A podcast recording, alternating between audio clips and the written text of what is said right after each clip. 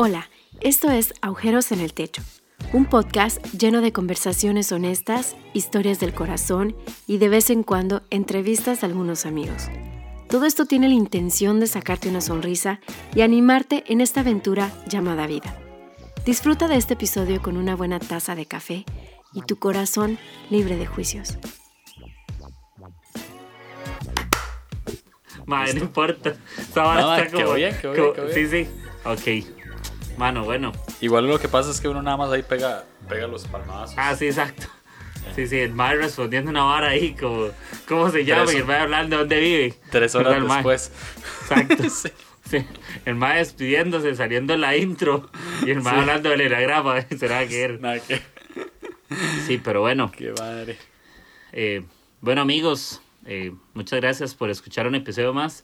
Yo sé que este, este episodio lo va a tirar crudo, así como viene desde el palmadazo. Ajá, ajá, Voy a poner una intro y, y la verdad estoy muy contento de, de este año. Bueno, a algunos les conté que ayer, esta hora no va a salir todavía, pero el 19 de mayo, que fue ayer cuando grabamos esto, el podcast cumplió un año. Yo me acuerdo cuando vos y yo nos sentamos a hablar, todavía me Sí, acuerdo sí, de esa sí, vara. Ajá, ajá. Eh, Ahí estuvimos en Starbucks San Pedro, ¿te acuerdas? Ya.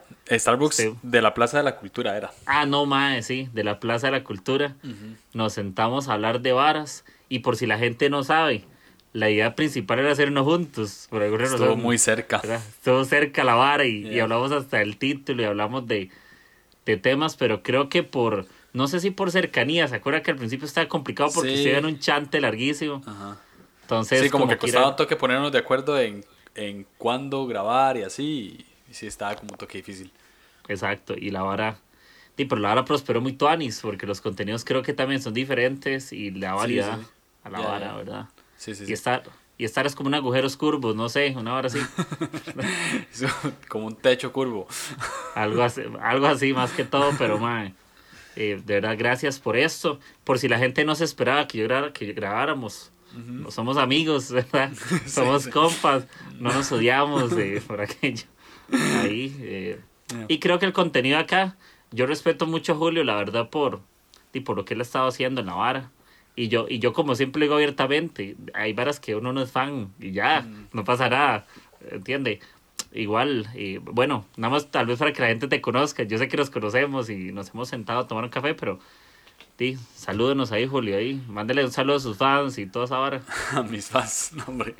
Este, bueno, eh, yo soy Julio, Julio Navarro. eh, eh, siempre las autopresentaciones me cuesta un toque porque eh, no sé si a uno, yo creo que a la gente le pasa que no le cuadra mucho hablar de uno, ¿verdad?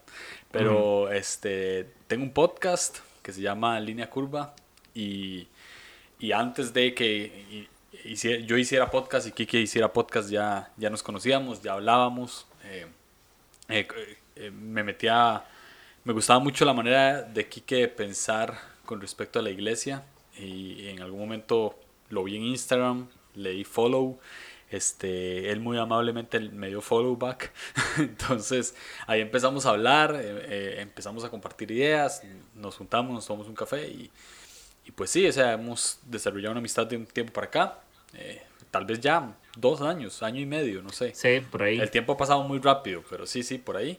Y nada, tenemos algunos amigos en común y, y- y le estamos dando a esto. Eh, creo que al final, este, como dice Kike, tal vez tengamos con- contenidos poco distintos, pero eh, yo creo que al final siempre es el mismo común denominador de, de ambos queremos eh, mostrar a Jesús a la gente y mostrarle esperanza a la gente. No, no es como... eh, es nada más otras rutas por las cuales vamos, pero, pero creo que siempre es el común denominador y es lo más cool de todo. Entonces, sí, no, estoy, estoy muy feliz de estar, de estar acá. Eh, Agujeros en el Techo es un podcast que yo consumo generalmente y, y sí, es, es muy cool, muy, muy cool estar acá y, y vamos a ver qué sale. De una. Y, le- y la idea de acá es, eh, todo va a fluir. Yo creo que los chicos somos muy así, de que todo fluye. Usted se sienta a comer con los compas y, y usted no lleva un tema, ¿verdad? Usted, Sí. usted está comiéndose algo y ya usted habla de todo. Y habla de Entonces, todo, le- exacto. Sí, y la idea acá es que conversemos, igual como les decía al principio, con, con el podcast de Julio. Ahí lo pueden escuchar, igual yo lo dejo en la descripción. Ahí al final yo lo voy a recordar que, que te escuchen, que lo sigan a diferentes plataformas que cuando uno lo sube en Anchor son como 10 plataformas que no sabemos ni cómo se llaman, pero está Mae, Spotify. rajado, rajado, o sea, yo nada más conozco Google Podcast, Apple Podcast y Spotify. O sea, ya las demás no Sí. tengo ni idea y sé que me escuchan por ahí. Porque Sí. uno en Anchor lo puede ver, o sea, como tres, cuatro gatos que escuchan ahí. uno es- Esta Sí, vara no, salió? esa vara existe. Esa vara lo escuchan en Nueva, en Nueva Guinea, una vara Una vara así. Sí, entonces, Al- algún mae que quiera hackear mi cuenta, mae, se mete para chepear a ver quién soy. exacto. Sí. A mí me dice, mae, ¿qué hora este podcast que está en, en esa esa aplicación china ahí, toda, toda miedo? Y sí, la vara es eh, del podcast y, y bueno, yo quiero empezar con una pregunta. Dele. Esto va a ser una, esos son tres episodios eh, de una temporada. Y, so- y quiero grabar con personas con quienes tengo un vínculo de amistad y que tal vez yo quiero saber qué pensás eh, de cosas. eh, y, y la serie se llama Si nos devolvemos los peluches. ¿Y por qué te invité? Yo te había contado. Es para que la gente entienda que somos compas, que Sí, somos sí. amigos y que nuestros contenidos son diferentes, pero también son exclusivos. Y creo que al final eso no es una tarea y eso es un mensaje para todos los podcasters, si lo podemos llamar así. Aquí lo que ocupamos es siempre levantar a la otra persona, independientemente si le gusta o no le gusta. Eso no es lucharnos el piso o bajonearnos, sino es apoyémonos. Igual, yo estoy compartiendo varios, varios podcasts de gente también y yo dije, di, tal vez la vara mía no es cierto tema o tal vez no es mi interés, pero ¿por qué no lo puedo compartir? Tal vez a alguien de mis contactos o de mis amigos sí le interesa. Entonces, que- creo que justamente es por ahí. Y yo quiero hablar de cómo arreglamos broncas, peleas, eh, situaciones, eh, errores de cosas. Y, y- pero yo quiero empezar con una pregunta muy importante. Eh, no, podría, no podría pasar ese episodio si no hablamos del enneagrama. Digamos, no podría, no, digamos, yo creo que sería inesperado si no lo hablamos un momento Ajá. o algún instante. Los que no saben qué es el enneagrama, eh, igual yo les voy a dejar el podcast de Julio y se van a dar cuenta, el 99% de los episodios hablan del enneagrama y el primero no, no mentira, y el de Aranjuez no, pero el otro sí. Entonces ahí los pueden escuchar y, y ver todas sus herejías, pero para vos qué es, para vos qué es el enneagrama, así, r- nada más para que les dejes como la semilla para que se queden con esa expectativa. Ok, eh, eh, bueno, te voy a corregir. Dale, dale. Este, no, no, eh, tengo una, eh, la serie, tengo dos series de Enneagrama en el podcast Ajá. que sí consumen la mitad de cada temporada, eso es 100% cierto, Ajá. o sea, son como, porque mm, ahorita voy a explicar un poquito, pero eh, Enneagrama es un mapa de autoconocimiento, ¿verdad? Es como una herramienta eh, de, de personalidades, entonces dicta nueve patrones de personalidades y yo lo que hice fue grabar un episodio con una persona de cada patrón, o sea, era una nueve más dos intros más dos conclusiones. Entonces, claro, son 13, 14 episodios hablando exactamente de lo mismo. Entonces, eh, y, y sí, mucha gente conoce Línea Curva solamente por la serie de Enneagrama porque son los episodios más escuchados. Además, este, tienen invitados que, que en cierto sentido tienen pues cierta plataforma, entonces hace como que se dispare.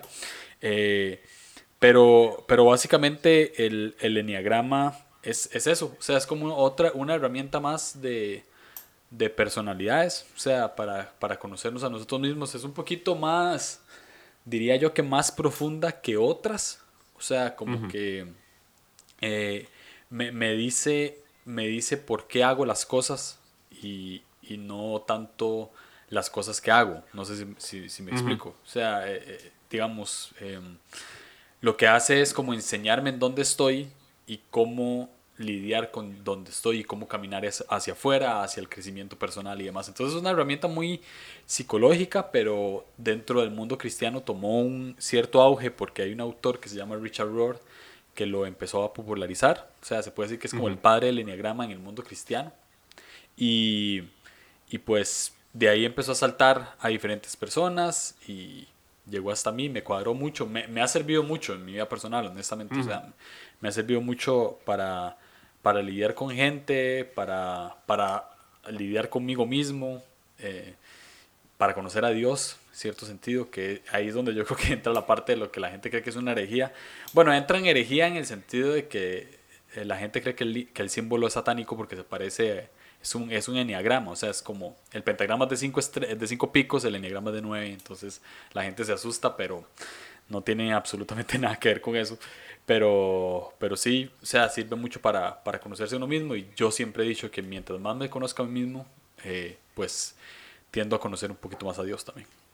Sí, y yo creo que al final todo, todo lo que podamos aprender eh, en la vida o en este viaje tiene que llevarnos a apuntar algo, a caminar algo, ¿verdad? Creo que igual siempre es importante un tema y es no santificar nada, ni un podcast, ¿verdad? Ni siquiera esto que escuchan. Es como, ok, son dos personas con una idea, si te sirve la tomas y ojalá que te inspire, pero tal vez lo que ocupas es escucharlo de alguien más y también escúchenlo. Entonces, no nos basemos en lo que pensamos solo nosotros o lo que cree usted, sino si usted dice el enneagrama, si usted no ha encontrado un rumbo y el enneagrama le ayuda, sígalo escuchando, siga buscando, siga leyendo. Si no le sirve, busque otra cosa. Sí, eh, si no le, ¿verdad? Si no le sirve esa otra cosa, busque predicas de Andrés Speaker, deja confiable. Entonces, ¿verdad? Que, que, cuando usted quiera algo en noviazgo, de matrimonio, usted va a buscar la, la serie de, de, Andrés Speaker o, o, si usted quiere escuchar podcast, conversaciones, usted va y busca a Stan Gradman, ¿verdad? Conversaciones uh -huh. descalzas y todo ese tema. Y, y, siempre, ahora que hay demasiado podcast, es demasiado, es extremo. Yo hay un montón de gente que no he escuchado, exageradamente, porque son más de, no sé, como 200 y resto más, yo creo. Entonces, sí. Es imposible. Sí, son, son, bastantes. Aún así, aunque haya muchos, yo siento que, que, no hay los suficientes, vos sabes, porque uh -huh. uh, ahora estaba viendo, estoy llevando clases de inglés y mi teacher, mi profesora, uh -huh. me puso a escuchar podcast en inglés para, pues, para ir practicando y entender un poco más. Ma, y vi demasiados, de demasiados temas. Ah, pero Entonces, en inglés está demasiado chido. Es... En inglés hay unos temas voladísimos que yo sí. digo en español, ¿verdad? No están. Sí, ahora, eh, estoy hablando también de, de podcasts no cristianos. O sea, hay mucho contenido no Ajá. cristiano afuera. Eh, y en Latinoamérica también. O sea, hay muchos podcasts no cristianos afuera. Entonces, yo lo que creo, yo tengo una relación amor-odio con, con la cantidad de podcasts cristianos. O sea, creo que, uh -huh. creo que son, creo que hay bastantes pero creo que no son lo suficientes porque, porque creo que, que podemos dar mejor contenido. O sea, y, uh -huh. y, y, ahí me incluyo yo también. O sea, creo que eh, a, a, veces, no sé si es una vara de cristianos, pero a veces, a veces cristianos tomamos como esta iniciativa de querer hacer algo para Dios y para la gente. Entonces decimos, diga, hagamos un podcast. ¿verdad? Uh -huh. Y no planeamos y como vemos que es tan fácil, pues veamos. Entonces, existen un montón de podcasts pero, pero no existen tantos podcasters. ¿Sí me explico? O sea, sí, yo, y yo siento que esa, esa, esa vaina está en automático, uh -huh. que es donde uno tiene que cuidar, ¿verdad? Y, sí. Que nosotros grabamos porque... Y, y, hay que tener cuidado con los oportunismos, que es yeah. muy fácil caer. A mí me, me suele suceder. Que yo tengo que a veces pensar, ok, estoy grabando esto porque quiero ser un oportunista, porque es la moda y porque yo sé que me da reproducciones, o quiero hablar de algo porque es algo que estoy construyendo y Exacto. que sé que que trae un beneficio real porque como vos decías, yo creo que grabar es muy fácil. La gente cree que es demasiado difícil. Uh -huh. Es demasiado fácil. Es demasiado fácil y eso es lo peor de todo, que cuando se dan cuenta que es muy fácil, entonces lo sacan como nada y dejan la vara botada en 3, 4 episodios. Entonces, Exacto. Eh, yo prefiero, o sea, yo sí quiero que haya muchos podcasts cristianos. O sea, que, uh -huh. ojalá que existan mil podcasts cristianos y porque mil perspectivas es muy cool y, y porque todos tenemos experiencias diferentes y todos podemos hablar de Jesús desde nuestra perspectiva. Pero eh, me gustaría que existan más podcasters. O sea, eh, y cuando me refiero a podcasters es más gente que se sienta y sea constante en esto. O sea, que, que, que diga, Mae, yo voy a decidir hacer un episodio una vez al mes o una vez cada 15 días o una vez por semana o, una, o, voy a hacer una temporada solo de 5 episodios y dentro de 3 meses otra temporada de 5 episodios. O sea, como que le, no, no que sea tan ordenado y tan estructurado, pero sí que, que esté consciente de que, de que la constancia es importante para que el más sea podcaster. Porque es lo mismo, es lo mismo yo, no, yo no agarro una guitarra y soy músico. O sea, lo que me hace músico es que sea constante en esto y, vaya creciendo. Entonces, creo que es lo mismo con los podcasts. Cuando, cuando, cuando agarramos un, un podcast y lo dejamos botado al tercer episodio y no volvemos a hacer nunca más ya, dejó, ya dejaste de ser podca podcasters, o sea, nada más hiciste tres, tres episodios y, y, listo, y no le hice continuidad y, y, nada. Entonces, sí preferiría que exista más gente constante en el podcast cristiano. Eso es lo que creo. Sí, sí, y, y yo creo que eso es justamente la... Eh, ojalá que sea el mensaje que demos en cualquier área. Y yo siempre he dicho cuando que también hay gente como que tira habladas y que dice, ahora es que todo el mundo hace podcast. Era como, hay cierta razón y cierta razón que no, ¿verdad? Yo en el sentido que es tan fácil que cualquiera lo puede hacer, pues sí. Que sea un buen contenido es otra cosa. Sí, que seas un buen comunicador, ¿verdad? Es otra. Y, y el por qué lo haces cambia mucho el, el- las reglas del juego, ¿verdad? En el sentido que yo digo, hago podcast porque mi iglesia no puedo predicar, ¿me entiendes? Eso no es, sino como que yo digo, ok, hago un podcast porque la audiencia que tenga cercana, lejana, en otros países o en Nueva, Nueva Guinea, el bicho que nos escucha ya ahorita, que nos está hackeando esta llamada, eh, podamos alcanzar a alguien y, a- y nos pasa que a veces alguien te va a escribir por aparte, a mí, a mí me suele suceder un montón más eso. Eh, hay gente que tiene diferentes reacciones, unos les comparten en historias, a mí me escriben un montón por privado. Entonces también eso me ha hecho aprender a celebrar en silencio los éxitos. Sí, sí. En el sentido que yo digo, madre, qué raro eso. Hey, vieras que me animé esto, yo, uff, pero no tengo que compartirlo y nadie lo sabe, pero yo lo sé. Entonces, exacto. Eso es como que se le mete al motor esa gasolina, así dice, vamos a seguir ayudando gente, vamos a seguir hecho amigos, contactos, lo que sea. Entonces yo creo que justamente es eso, ojalá eh, que podamos seguir construyendo buen material, eh, en todos sentidos siendo excelentes, con amigos y que la plataforma que tenemos también sea una plataforma para alguien más, ¿entiendes? Sí. No, no solo vamos a invitar a gente famosa o, o en el medio, sino el vecino suyo que tiene algo para ofrecer y tal vez ocupa esa plataforma, lo podemos dar un brinco, lo Ya. podemos catapultar y, y si es alguien relevante y tiene algo que decir y nuestro podcast funciona, todo bien, también lo invitamos, todos son bienvenidos, ¿verdad? Entonces, ese fue el, como el, el, el anuncio de podcast, ¿verdad? Para iniciar el, el asunto y, y no, y como les dije, ahí les voy a dejar en la descripción tuya, ¿verdad? O puede poner herejías podcast o como sea, y, o sea, entonces para que lo busque. Podcast Eh, herejes. Podcast herejes así, en español. Que no me considero tan hereje, mae. O sea, yo siento que existe gente. No, no, hay peor. más herejes. No, yo Sí, conozco sí, más sí. herejes. Vos sos un hereje, pero light. Sí, Ya, exacto. diga. O Sí, sos como un hereje, que- pero es que- considerado que- cristiano. Que yo diría que es como nada más de eh, eh, el mae que, que, que piensa un poquito diferente. Eh, vos también sos hereje, o sea, estás tatuado, eh, ¿qué vamos a hacer? Sí, sí, nos van a mandar al infierno. Algo así. Sí. Entonces, ahora, ahora que vamos a hablar entre herejes, yo quiero hablar algo más de la vida cotidiana. Así. Ok.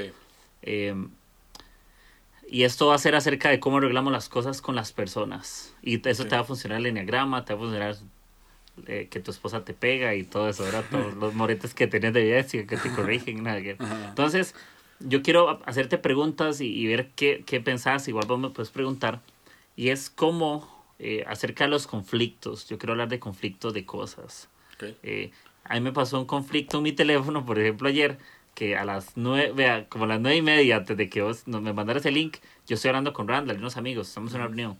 Y yo, y me, y me dicen, les acabo de mandar amigos, algo en WhatsApp, un PDF, no sé qué, y yo vuelvo a ver el teléfono en la cama y tiene la manzana, así, la manzanota y la pantalla negra. Yo, yo ya me la sabía, y dije, colapsó.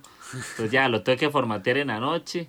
Y por alguna razón mi teléfono, el código para verificar por segundo paso, se le manda un mensaje a mi abuela, mae, para verificar No. que el iPhone es mío. Y eso era a las 2 de la noche. No, y hago yo, y mae, di, no puedo hacer nada hasta la mañana. Ajá. No la voy a llamar a medianoche, que me el código que le mandaron.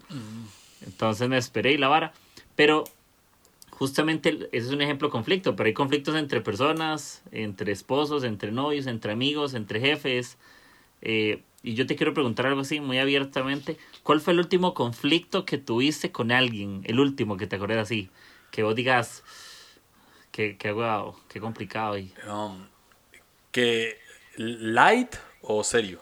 serio, así. Que vos dijiste, no lo supe manejar, incluso todavía me cuesta. El, um, el último conflicto que tuve fue con uno de mis mejores amigos Ajá. que Que ya no lo ves por el conflicto, no mentira. No, de, de hecho ya, de hecho ya, ya, ya nos reconciliamos, pero, Ajá. pero reciente, o sea, hace como una semana. Pero fue eh, como, como, como que alguien estaba hablando mal de mí y, y, de, y de mi esposa y, y de otro amigo y él sabía quién era. Entonces el conflicto era que yo, le estaba diciendo al madre que me dijera quién era la persona, ¿verdad? Y él no me quería decir. Entonces, eh, como que nos peleamos un tiempo y, hubo como cierta distancia un tiempo porque ya yo sentía que no era tan compa si, si sabía que alguien estaba hablando mal de mí no me quería contar. Ahora, también él no quería entrar en otro conflicto, ¿verdad? O sea, en esa parte lo entiendo. Entonces, sí, ese fue más o menos el último conflicto y se solucionó hace poco, pero todavía no tengo idea de quién habló mal de mí. o sea, fue, fue más que todo como un sentimiento de ceder. O sea, yo dije, bueno, es más importante mi amistad con él que lo que él sepa. Entonces, eh, eh, quedamos así. Yo soy una persona, eh, esta palabra conflicto causa conflicto en mí, porque soy una persona que le huye al conflicto generalmente. O sea, no, me, no, no soy una persona que lo, que lo enfrenta. no, no, me gusta el conflicto. Entonces, eso me hace hacer, hacer una persona muy inclusiva pero no en, el no en tan buen sentido. O sea, soy de las personas que pueden quedar con muchas personas al mismo tiempo porque no le quiero quedar a nadie mal. ¿Me explico? O soy de la persona que, que pide perdón sin tener la culpa. O sea, por ejemplo, también había tenido hace tiempo eh, un, otro amigo y yo nos habíamos enojado. Yo sabía y él sabía, y ahora ambos lo sabemos, que él era el que tenía la culpa. Y yo le pedí perdón tres veces. Yo. O sea, yo no tenía la culpa y, ambos sabíamos que no. Entonces, soy este tipo de persona, persona que, que, está, que va detrás de, de, reconciliar alguna amistad o de reconciliar algún amigo o, o, o, me obligo. También en ese sentido soy un poquito más intencional. Ya después de, de, de saber que yo era así, o sea, saber de, de que esa era mi motivación, este ya, ya después empecé a ser un poquito más intencional y decir, si hay algo que me molesta de una persona, eh, voy a tratar de convertirlo, esa persona tiene cosas buenas y voy a tratar de convertir esa molestia por admiración. O sea, trato de, de cambiar, de hacer switch a las cosas para, para, en cierto sentido, no tener conflicto. Porque al final de cuentas, eh, o sea, no es, yo no satanizo el hecho de que a usted le caiga mal a alguien. O sea, a todo el mundo le caiga mal a alguien, ¿no? Pero, eh, pues yo soy el tipo de persona que no quiero que nadie me caiga mal y creo que está bien. Entonces, eh, trato de hacer cosas que me, que me hagan mantener relaciones sólidas. Y trato de, más que, no, no tanto por la otra persona como por mí. Entonces, eh, trato de, de, de, apoyar a gente que tal vez yo digo, ma, yo no quiero apoyar a este ma porque no me gusta como lo que hace o lo que sea. Pero ya me empieza a generar un conflicto en mi corazón. Entonces digo, no, eh, voy a apoyarlo y más bien voy a admirar lo que está haciendo y ese tipo de cosas. Entonces, soy muy así, o sea, trato, siempre evito el conflicto, pero cuando lo tengo que enfrentar, trato de enfrentarlo en el sentido de que, de que mi corazón esté lo más sano posible y de que la otra persona sienta algún tipo de amor o apoyo de mi parte. No sé si se entendió. Sí, sí, igual. Eh, los conflictos son inevitables en cierta medida. Exacto. sean con las personas o con uno mismo. Porque a veces para evitar un conflicto con alguien me lo dejo. Entonces tengo un conflicto conmigo porque me lo guardé y me llené de rencor. Entonces yo tengo esa lucha interna entre si lo perdono, si lo merece, si le hablo, si me mando. Y igual, eh, me imagino que con Fabi, bueno, Fabi la esposa de Julio por aquello, me imagino que igual con Fabi, eh, de, posiblemente también tengas broncas y tengas peleas y pero yo creo que al final del día o al final de cierto momento, en un conflicto hay que llegar a devolverse los peluches. ¿verdad? No sé si ese dicho aplicará a todos los países, pero acá le dice como cuando los novios terminan, más que todo, y vuelven, sí, eso, los, novios, los novios se dan flores, peluches, chocolates y toda la vaina. Eh, pero aquí se dice como que ya se volvieron los peluches, como ya se arreglaron, se volvieron las cosas. Y justamente en el conflicto es igual, al final la gente quiere volverse algo. Y a veces hay que volverse admiración, como vos decís, hay que volverse el perdón, hay que volverse la reconciliación. y los conflictos, y los conflictos son complicados. Eh, yo imagino que, no sé, que durante todos estos años, o con cosas de la igle, o como yo te decía, tus amigos, es, esta vaina, te generan cosas. Y si yo te preguntara vos un conflicto tuyo personal con el que vivís constantemente, porque hay cosas con las que lidiamos por, por lo que soy o por lo que yo he experimentado, pero algo que vos tengas un conflicto que todavía aprendes ah, hoy por hoy. Sí, eh, me, eh, soy muy... mm, eh, creo que va muy similar. El, eh, me da conflicto eh, no querer conflicto. Es como un juego de palabras, pero es, es real. O sea, batallo mucho con mí mismo en el sentido de que siento que a veces tengo que ser más duro con la gente. O siento que a veces tengo que ser más flojo con la gente. O siento que, eh, que... Porque todo termina siendo un reflejo conmigo mismo. O sea, todo lo que yo hago con la... Siempre lo he pensado, todo lo que yo hago con los demás es un reflejo de lo que yo hago conmigo mismo. O sea, si juzgo a otros es porque estoy juzgándome a mí mismo. Si amo a otros es porque estoy amándome a mí mismo. Entonces, eh, sí, sí, o sea, uno de mis mayores conflictos internos es, es exactamente el mismo conflicto. Es saber que si una persona me falló y, y fue culpa de esa persona, yo a veces siento que, que es correcto plantarme en decir, eh, pues no soy yo el que la tengo que ir a buscar esta vez. Y eso me genera conflicto. Entonces batallo mucho con eso y siempre termino perdiendo, mae. O sea, siempre termino cediendo al impulso de querer arreglar las cosas, que no sé si es bueno o malo, o sea, todavía lo estoy como descifrando, pero sí sé que es, es parte de mi personalidad. Entonces, eh, por ejemplo, para poner un ejemplo ma- más, um, más práctico, me, me encuentro muchas veces con, con ceder a cosas que a mí me gustan hacer para que todos los demás tengan paz. Entonces, por ejemplo, ah, digamos que, que yo quiero ver tal película y empiezo a batallar conmigo mismo en que la, la demás gente no quiere ver esa película. Entonces, eh, mi, mi conflicto interno es, ¿cedo para ver la película que ellos quieren o veo la mía? Y siempre termino cediendo a lo que ellos quieren. Entonces, en ese conflicto es donde batallo más internamente porque a veces siento que si quiero, que si quiero ver mi película, veamos mi película, me explico. O sea, como que no he encontrado un filtro entre qué es bueno y qué es malo en mí. O sea, hay muchas cosas grises y siento que este tipo de cosas grises son las que me generan más conflicto. A mí me encantaría que todo fuera blanco y negro porque sería más fácil, ¿verdad? O sea, eh, eh, incluso es así en la iglesia, ojalá todo fuera blanco y negro, nos digan qué es bueno y qué es malo. Entonces, no hacemos lo malo y hacemos lo bueno.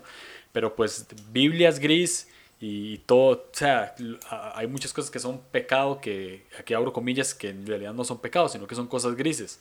Entonces, así, así mismo, me, e- ese es mi conflicto interno en la vida, tener muchos grises. Sí, al final terminas viendo Shrek 3, la película de Shrek. No, Porque es la tampoco. que todo, la, la que todo mundo ve, la que todo mundo ve. Y esa de Space Jam que subiste, la viste Space solo. Sí, La sí. viste a escondidas, dice, porque así no lidié con el conflicto. La vi a medianoche. Esa la vi con Fabi, pero a veces me empodero. O sea, digamos, yo estoy, estoy con Fabi y ella no quiere ver Space Jam, pero yo la pongo.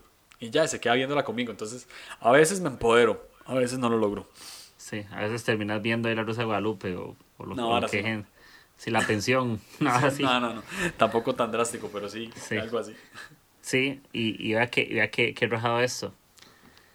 Eh, a mí me pasa algo al revés, totalmente al revés, en el sentido de que he mejorado mucho, eh, por dicha, he aprendido y he sido intencional, porque si no lo reconozco no lo puedo cambiar. Justamente el conflicto es ese. Si usted quiere mejorar un conflicto, tiene que reconocer que algo está mal. Sí, exacto. No, ¿verdad? No, sí, hay gente que también hace cosas malas. No, lo, no, no, no vamos a tirarnos la culpa para que, para que no haya conflicto. Es, también te equivocas vos, pero yo también me equivoco, ¿verdad? No es como... Y creo que en un conflicto también tenemos que llegar al, al- punto de decir, ¿qué puedo hacer yo para que esa situación mejore? No siempre es, espe- ocupo que usted me pida perdón, ocupo que usted sea. Por supuesto, pedir perdón a otra persona sería bueno, también eso trae eh, paz al corazón, eh, trae más eh, calma, pero creo que, que a mí me pasa algo como te decía, yo soy una persona que tiene un problema excesivo con la flexibilidad, Ah, así lidio con, eh, con esa parte de ser flexible. Sí creo que hay que ser flexibles y que todo bien. Lo que pasa es que yo tengo como esa lucha entre la excelencia y la flexibilidad, en el sentido que cuando yo siento que todo es flexibilidad, yo siento que se le pierde la excelencia, porque todo es demasiado flexible y todo trata el corazón y que Dios ve el corazón y, y entonces yo a veces veo cosas tan mediocres, pero como Dios ve el corazón y yo no puedo ver el corazón. Ah. Y yo veo cosas mediocres, ¿verdad? Como cuando cantan en una iglesia que usted dice, canta espantoso, pero Dios ve el corazón, entonces hay que aguantársela. Ajá, Entonces yo, yo lidio con esos conflictos, incluso con temas de planificación, orden y todo. eh, me cuesta mucho y es algo que yo también he tenido que aprender porque, por ejemplo, no sé, eh, si yo, si vos y yo estamos haciendo algo juntos y yo siento que algo que estamos siendo demasiado flexibles constantemente, yo ya entro en un conflicto. A mí me pasa que si yo digo, no, esto ya me está generando conflicto, prefiero hacerlo solo. Prefiero hacerlo solo en cierta medida, como que digo, si tengo que involucrar a alguien y sentirme en conflicto, y justamente hasta el tema que yo diseño aprendí por la necesidad de que no quería aprender de alguien más, ¿entiendes? Y me dedico a eso, laboralmente. Y, y es que sí, Dios toma esas cosas, ¿verdad? Hasta de mi orgullo, y, y Dios lo trae para tener buena actitud y ofrecer algo bueno. Sí. Pero yo lidio un montón, al revés. A mí el conflicto, vea, a mí me encantan las discusiones, me, me fascinan las discusiones. Eh, hay otras que no, me fascina una discusión con alguien que es respetuoso. Digamos, no importa si nos agarramos o discutimos heavy, siempre y cuando podamos ser respetuosos, sin romper la línea, no importa. Puede ser que yo te diga molestando el negrama herejía, siempre respetando, no pisoteando el podcast, no, ¿entiendes? No tomándolo personal, no hablando de, de tus papás, no sé, ¿verdad? No, Sí, no sí. pasando, creo que las líneas morales, no sé cómo le llamemos, pero a mí me, me fascina, pero justamente tengo un problema con la flexibilidad. Eh, yo la puntualidad la amo al 100%, mis amigos saben que tengo un trauma impresionante, que si a mí me dicen a las 9, a las 10, obviamente hay cosas como todo, que, que no, no, tal vez no tienen urgencia, pero sí cosas que ya son como que quedamos porque todo un equipo está, porque está, y la gente llegando a 9 y 10, 9 y 20, yo siento que la gente deshonra mi tiempo y me genera un conflicto. Yo digo, ¿y quién me va a volver estos 10 minutos? Que llegué temprano, pagué tal vara. Entonces, es curioso porque todo al final nos genera, nos genera conflictos. Y si yo te digo, ¿cuál es la vez? Por ejemplo, tus conflictos, así, sacándote los trapos sucios, no mentira, sacándotelo del corazón, pero alguna vez en un conflicto que algo te haya dolido o que te siga doliendo, así que eh, me, me, me duele Ajá. que la gente tenga un concepto erróneo de mí. Em, o sea, que se haya dado a través de, de un conflicto. Es decir, por ejemplo, yo soy muy... eh, soy muy transparente en mis redes sociales. Entonces, eh, yo no tengo un problema en postear música que escucho, yo no tengo problema en, en, en postear libros que leo o en postear eh, momentos, ¿verdad? O sea, no, no tengo bronca con eso, pero a veces música que escucho o libros que leo o, o cosas que, que, que me apasionan, como el enneagrama, por ejemplo, este, le genera como un concepto a otra persona que no es el, o sea, un concepto de mí que no es el correcto. Entonces, por ejemplo, eh, mu- mucha gente, mucha gente que sataniza, por ejemplo, el enneagrama. O sea, yo, yo Ajá. tengo, una, tengo un pensamiento y es, todavía le estoy dando vueltas y aquí te, te lo digo crudo, pero eh, para mí santificar o satanizar cosas en extremo es malo, ¿verdad? O sea, ni santifico demasiado algo, o sea, al nivel de que digo, esto es perfecto y esto es blanco y negro, y tampoco satanizo demasiado algo al decir esto es imperfecto y esto es blanco y negro, ¿verdad? O sea, como, como, como le digo, o sea, muchas, muchas cosas en la vida, la mayoría de las cosas en la vida son grises. Y la mayoría de las cosas en la vida son imperfectas. Entonces, eh, a veces su- subo varas de diagrama y yo sé que hay gente que me, que me dejó de seguir por eso. O sea, como que porque no le gusta, porque a- una vez me comentaron, hey, voy a escuchar todos los episodios de tu podcast menos los de Enneagrama. Cool, ¿verdad? ¿Sabes? No importa. Pero cuando ya la gente cree que, que soy este un es que no, no, no quiero decir satánico, pero sí un, un hereje. O sea, ya no, no como vos que lo estás diciendo vacilando, sino ya alguien que de verdad cree que me descarrié de, de los caminos de Dios solamente por hablar de enneagrama, pues es una persona que no me conoce. eh, ¿Verdad? O sea, que no, no tiene idea, ni siquiera se ha sentado a escuchar el podcast para saber de lo que está hablando. Entonces, eso me, me genera conflicto. O sea, a veces subo un libro que no es cristiano. O, o- o a veces subo una canción que no es cristiana, que, que honestamente es la mayoría de la música que escucho. O sea, yo me cuesta mucho escuchar música cristiana, casi no lo hago. Y la que me gusta es de adoración full. Este, pero a veces, no sé, subí una, subí una pieza que ni siquiera es mala. O sea, en el sentido de que ni siquiera es ni vulgar, ni obscena, ni, ni, ni le tira a Dios, ni le tira a la gente. O sea, es una canción normal, ¿verdad? Subo ese tipo de cosas y, y gente cree que yo estoy mal con Dios. Entonces es como, como e, ese tipo de cosas me duelen porque no, no, es que quiero que la gente tenga una imagen de mí eh, superior, o sea, como que digan, ma, este ma es, es, es, santo y es un buen cristiano. No, no me interesa eso, tampoco me interesa darle a la gente una buena imagen. Pero sí estoy también en desacuerdo en, en, que la gente tenga una imagen mía errónea sin conocerme, o sea, que me juzguen, pues. O sea, eh, creo que eso es lo correcto, o sea, eh, la manera correcta de explicar esto es que me duele que la gente me juzgue solamente por cosas que posteo o por gustos que tengo. O sea, me parece, me parece estúpido, o sea, yo prefiero honestamente que se siente conmigo y hable conmigo y, y, y compartamos ideas de lo que pienso y al final si la gente se sienta conmigo se va a dar cuenta que soy de las personas más panderetas que existen en este mundo. O sea, no paro de hablar de Dios. Eh, me, me, encanta ver todo lo que Dios hace en la gente. Entonces, sí. O sea, eso me duele un poco. Ese, ese tipo de conflictos me duelen. Entonces, sí, como, sí o sea, como, que a veces, Sí, exacto. A veces como que antes sí me agarraba mucho con gente. O sea, como que me decían, hey, usted ya no está. Entonces yo peleaba. Ya no peleo. Ya es como, bueno, piense lo que quiera, pero preferiría que me conozca y que sepa pues cómo soy.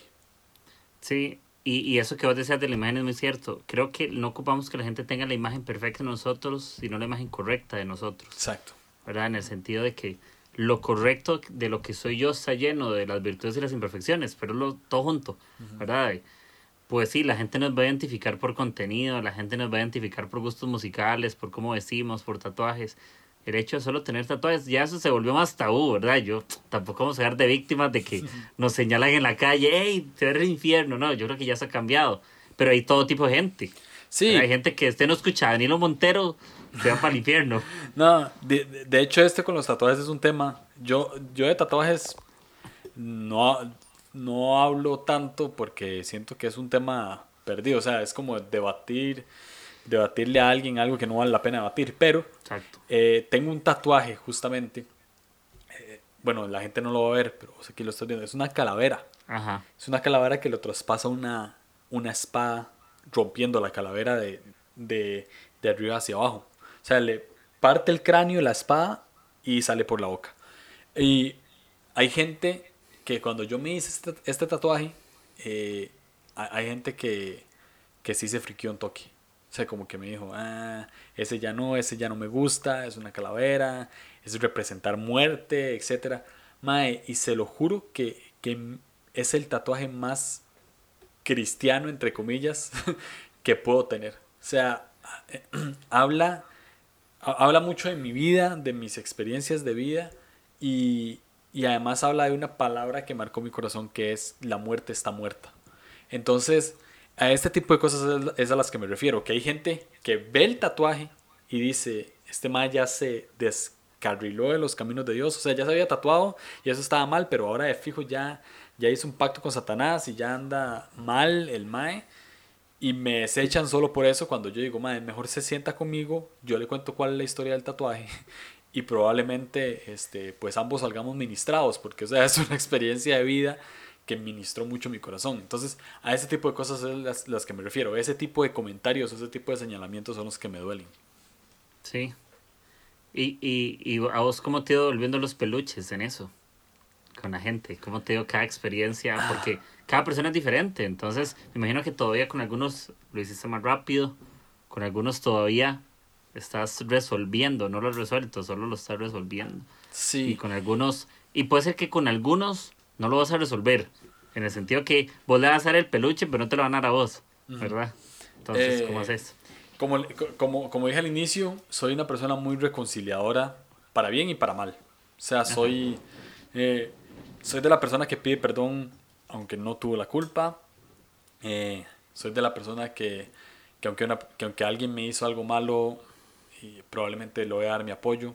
A veces lo hago intencional, a veces es algo pues más natural. Eh, pero generalmente también tengo un filtro de gente. Hay gente con la que me interesa devolver peluches y hay gente con la que no me interesa. O sea, es como...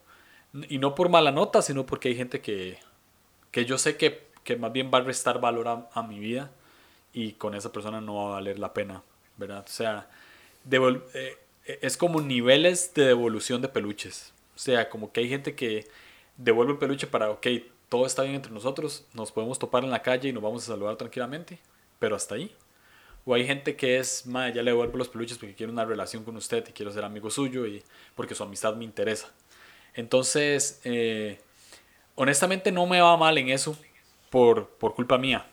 Eh, ah, que hay gente que me rechaza los peluches, claro. O sea, de las historias que conté, tengo un amigo que me, que me rechazó los peluches tres, cuatro veces. O sea, tres, cuatro veces yo le fui a pedir perdón y tres, cuatro veces el mae literalmente me mandó a comer caca, para no decir la otra palabra, ¿verdad? Entonces, eh, al final, él solo vino a devolver los peluches y, y, pues es otra historia, pero, este, pero sí, claro, me, me pasa que, que, que, quiero reconciliar o quiero eh, pedir perdón y me rechazan, eh, pero generalmente todo se da bien, más que todo con, personas, con las personas que me llevo son personas muy tranquilas, muy poco recorosas, entonces no me ha pasado como un escenario en el que, en el que me hayan dejado hablar de por vida, o que yo sepa. Pero sí, no, no, no, no, no me veo tan, tan hueso, creo. Sí, sí.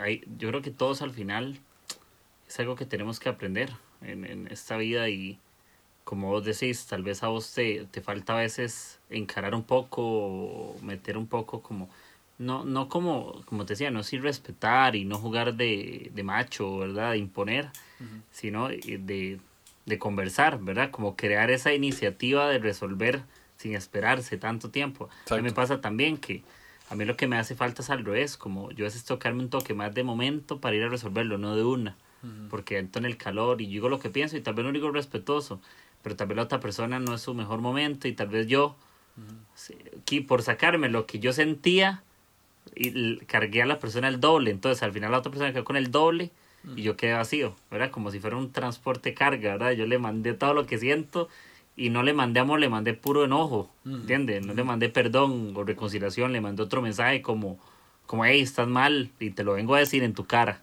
¿verdad? No es un mensaje de compasión, es un mensaje de recordarte que estás mal. Y creo que justamente el conflicto tiene que cambiar el recordatorio y me gusta eso que vos hablas de la reconciliación la reconciliación en cualquier tema de esta vida, sea usted cristiano o no, siempre tiene el mismo mensaje y es que puedo volver. Es volver a, a, que las cosas sean mejores o iguales. Y muchas veces cuando las cosas se reconcilian vuelven a ser hasta mejores. Porque a veces uno conoce ese momento tan golpeado y donde uno queda tan herido y uno ve las heridas del otro y las mías. Y aquí dice, hey, no deberíamos volver a herirnos de esta manera.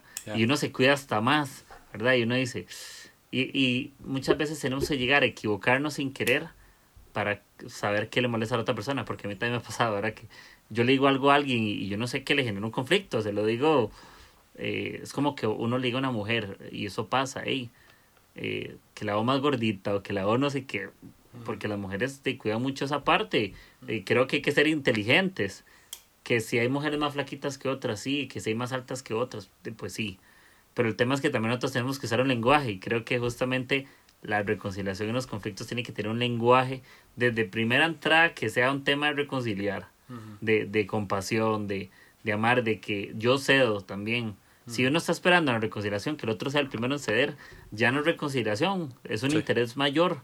¿Verdad? Es como, como, como eso y, y yo creo que, que, esa parte ha sido buena. Eh, yo, por ejemplo, yo sí te he visto mucho crecer en temas del, es vacilón, en temas del podcast, porque el tiempo pasa muy rápido, ¿verdad? El tiempo pasa muy rápido, las experiencias pasan, los, las, la gente que nos rodea nos, nos bendice un montón, nos hace mejores personas y, y todo, y me gusta ver incluso cómo, cómo, cómo has salido con cosas, porque también uno sabe, ¿entiendes? Todos, cuando uno se vuelve público, grabando una vara o predicando o lo que sea, siempre uno tiene aliados y tiene gente que no es muy aliada. Siempre hay gente que te va a apoyar y te va a abrazar y cuente, cuente conmigo, bla, bla, bla. Y otros ahí se lucha pisos. Siempre es eso, pero qué bueno que también la gente pueda entender que, que te molesta el tema que te juzguen porque creen que, que no sé, que sos un brujo, no sé, que solo hablas, que solo hablas de eso, que, o que no sé qué. Yo te soy sincero, a mí el enegrama no me desagrada, incluso me, a mí sí me llama la atención. Lo que pasa es que me da pereza leer, digamos, la vara, no, no porque yo leo mucho, pero tal vez como mi línea de, de lo que estoy estudiando ahorita sí, son otras cosas. eh, ¿Qué número sería yo, Julio? creo que ese sería, creo que responder esa pregunta sería uno de los errores más comunes que cometemos en el enegrama. Ahorita dice, ahorita dice, síganme mis episodios de línea no, no, no, no, no, no, creo que más bien eh, yo entiendo, yo entiendo gente que, que no le gusta el enegrama y, tienen razón, o sea, cometemos el error de, de, encasillar a la gente en, en, un número, cometemos el error de, de, de juzgar a la gente por sus acciones. Y decimos, ah, es que es como es tal número, entonces actúa de tal manera. Y, y algo que, que, en esta serie anterior de Negrama hicimos fue que tratamos de hablar de prejuicios y tratamos de hablar de justamente de que el enneagrama no, es, no son números, sino que son colores, ¿verdad? O sea, si, si yo te digo, mae, en vez de decirte sos tres o sos cuatro, te digo sos verde, eh, vos me vas, a decir, me vas a decir, pero ¿cuál tonalidad de verde? Porque vos te puedes imaginar un verde claro, un verde oscuro, un verde musgo, un verde agua. Entonces, justamente eso, es, eh, eh, en es, de eso se trata un poco el enneagrama y es para no caer en ese tipo de, de, de errores, de que ve, se ve el enneagrama como tonalidades de color. O sea, no, porque no todas las personas son iguales. Entonces, ese es uno de los errores más comunes. Vos me preguntas qué número soy y yo te digo, madre, yo creo que sos un tal número. No sé. O sea, honestamente no tengo idea, pero digamos que te digo, madre, creo que sos 7, o creo que sos 1, o creo que son 3. Yo, este... yo les soy sincero, yo creo que yo soy un 10, papi. Soy perfecto. Solo es Latan Ibrahimovic. No. Sí, este, este, o sea, si, si, si, te digo que sos un número eh, y te doy las características, probablemente te vas a sentir encasillado. Y el, el chiste del enegrama no es que la gente se, se sienta encasillado, sino que más bien vea dónde está y cómo puede crecer en eso. Entonces, eh, eh, entiendo mucho a la gente que no le gusta el enneagrama porque, es, porque cometemos errores, y yo también he caído en eso, cometemos errores comunes. Eh, hace poco en, hay un grupo de WhatsApp donde hay un mae que no le cuadra el enneagrama. Y él, y él empezó a decir, que es que no me gusta porque ustedes han hecho, y todo lo que él estaba diciendo tenía razón, o sea, todo lo que nosotros habíamos hecho con el enegrama, de decir, es que usted está el número y usted está el número y por eso es que hace ese tipo de cosas, ese tipo de cosas eh, a él le molestaban y tenía toda la razón. Entonces es como, vamos a ver, el, el enegrama es una herramienta, entonces es, no sé, como, como un martillo. Vos puedes usar bien ese martillo o lo puedes usar mal. Hay gente que usa o mal. o a alguien le sirve un serrucho. O a alguien, le sirve un alicate, no sé. Exactamente. Pero, pero yo creo que justamente es eso. Y ya para, para terminar el episodio, hablamos creo que como dos cosas del enegrama ahí. Y hablamos un poco de conflictos. Igual me gusta que, que los episodios tampoco sean tan mega planeados y tomarnos un café y un café se habla lo que sea. Usted, no tiene, usted no lleva una hoja. Eh, ahí. Eh, Julio, ¿qué vamos a hablar hoy, papi? ¿verdad? No, no. Lo que surja y y creo que con ese tema del enagrama eh, también quiero invitarlos yo, no solo Julio, obviamente, porque será muy fácil que Julio lo hiciera, porque le apasiona, sino que si alguno quiere aprender de eso, eh, le pueden escribir. Hay más personas, obviamente, que, que tienen cosas. Eh, por ejemplo, yo sé que Jesse, yo he escuchado sus episodios del Enagrama con Josh Rice. También me, yo me he tirado, papi, algunas cosas, ¿verdad? Por ahí he leído. Son muy buenos, sí. ¿Verdad? Entonces, lean cosas. Hay, está este libro, ¿cómo se llama? Regreso a casa o Ah, este El camino de regreso a ti se llama. Ajá.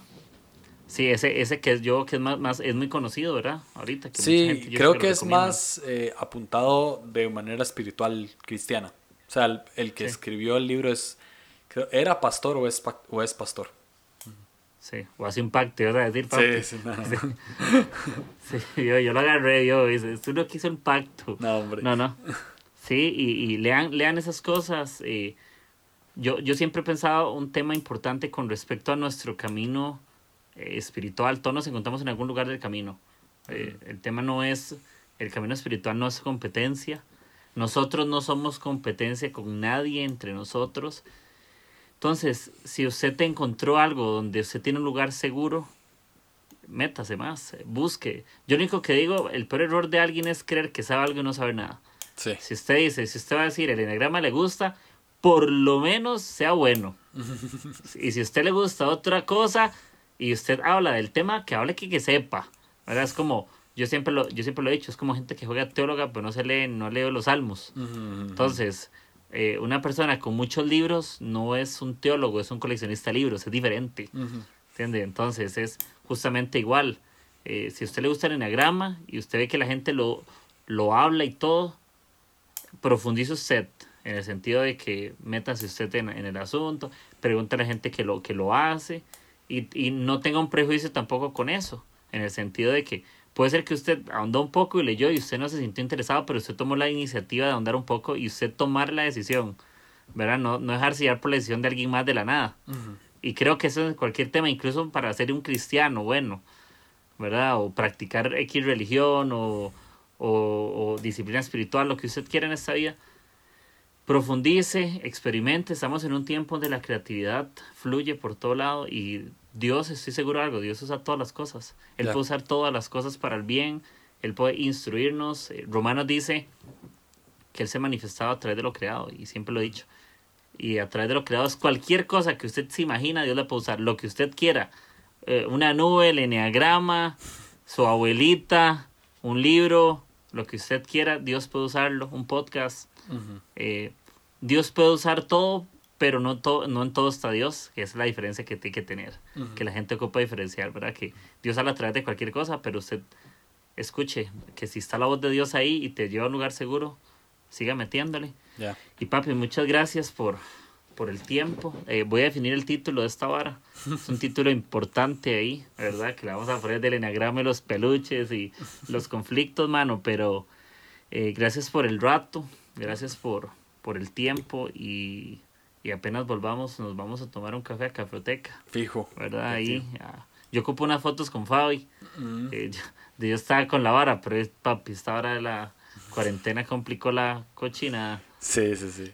Entonces, no, no. Eh, no, hombre, gracias, gracias por invitarme. Este, eh, sí, estuvo, estuvo, muy abstracto el episodio, pero creo que salió buena conversación. Entonces, sí, espero, ¿Sí? Que, espero que haya sido útil para que sea un par de personas. y no, siga leando, siga leando con, con agujeros. Eh, es un buen podcast, entonces dale con todo. Buenísimo, papi, muchas gracias. Ahí les voy a dejar nada más para recordarles. Eh, Julio eh, sale como eh, Línea Curva Podcast en, en, plataformas. No les voy a decir las 10, les voy a decir las más usadas. Están Spotify, Apple Podcast, Google Podcast, Anchor, para los que no tienen ninguna herramienta y que Ajá. lo ponen a nivel web. No sé, alguien lo escucha. Eh, pueden buscarlo ahí, ¿verdad? Y el Instagram lo voy a dejar ahí en, en la descripción. ¿Cómo se dice el Insta? Julio Navarro, doble O, ¿o es? Julio Navarro, sí, con doble O al final. Julio Navarro O. Ok. Sí, okay, Julio para Navarro. que lo busquen ahí. Y ahí él está subiendo cosas, incluso recomendaciones de libros. Eh, él sube en las historias varas de música, las canciones de, de, de varas que le gustan, recomendaciones de, de rap. Usted puso el rap, ¿verdad? Y la vara. Ah, sí, tengo un playlist de rap buenísimo. Sí, entonces ahí escríbale a Julio para que le pase el rap.